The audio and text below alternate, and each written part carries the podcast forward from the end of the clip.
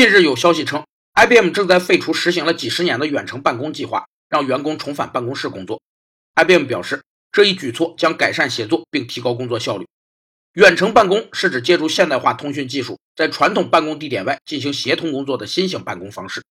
远程办公的员工们在不同地点完成工作，既降低了公司运营成本，又减少了工作对办公环境的依赖。但远程办公也有明显的问题：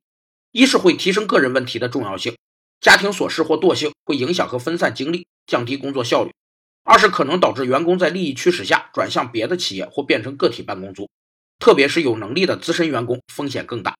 三是减少了员工和其他人接触的机会，可能会丧失集体观念和纪律观念；四是增加了团队管理和协作的难度。IBM 要求美国的数千名远程办公员工重返一处地区办公室。否则就离开公司。集中办公确实能改善协作，但与提升工作效率却没有必然的联系。